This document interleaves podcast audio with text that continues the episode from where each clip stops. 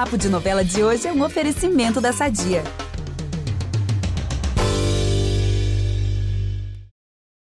Antes de mais nada, Isabela, muito obrigada por ter aceitado o nosso convite e estar tá participando com a gente aqui do podcast Novela das Nove. Obrigada a vocês, prazer estar aqui. O casal Perina é um sucesso incontestável, né?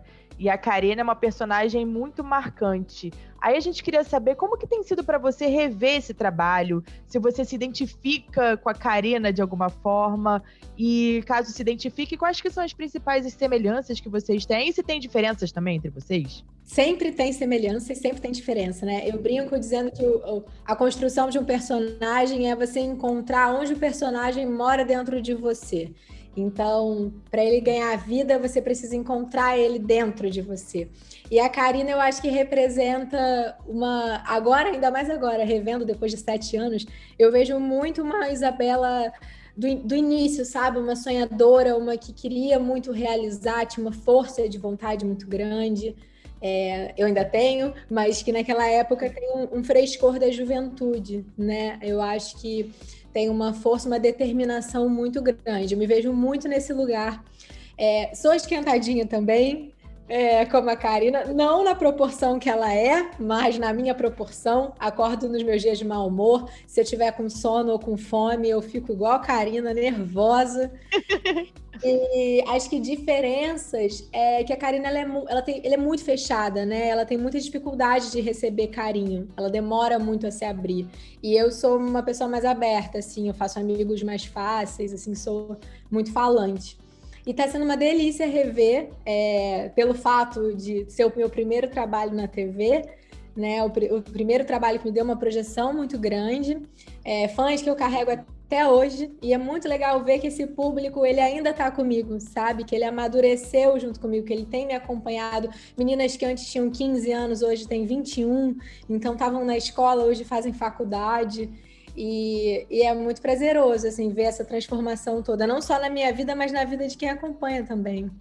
Ai, cara, que maneiro esses fãs que ficaram, né? E foram crescendo também junto. Que máximo isso. Agora, uma coisa que eu amo muito na, na Karina, Isabela, é que ela traz com ela, assim, além, claro, é, é uma trama leve, é uma trama que tem ali uma comédia muito bacana, mas ela traz também muitos debates, né? Umas questões. Ela, ela tem muito uma questão de gênero envolvida ali. Ela é lutadora, ela tem o cabelo curto, ela, ela no início ali, ela tem uma dificuldade de se entender enquanto um ser feminino.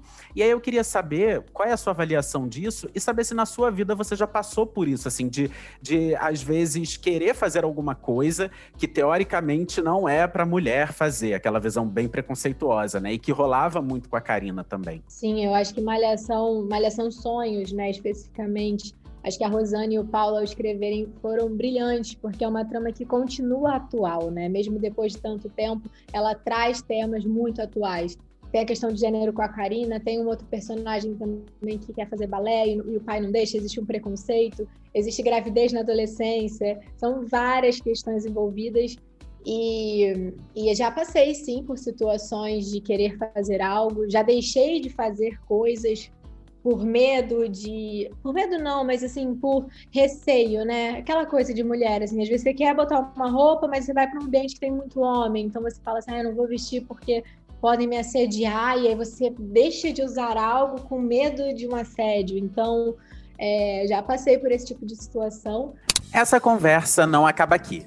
Para ouvir o papo na íntegra, é só voltar no feed do podcast Novela das Nove e procurar o episódio Malha São Sonhos, mais entrevista com Isabela Santoni. Nesse episódio, ela fala sobre a carreira, o namoro com o surfista Caio Vaz e muito mais. Até lá!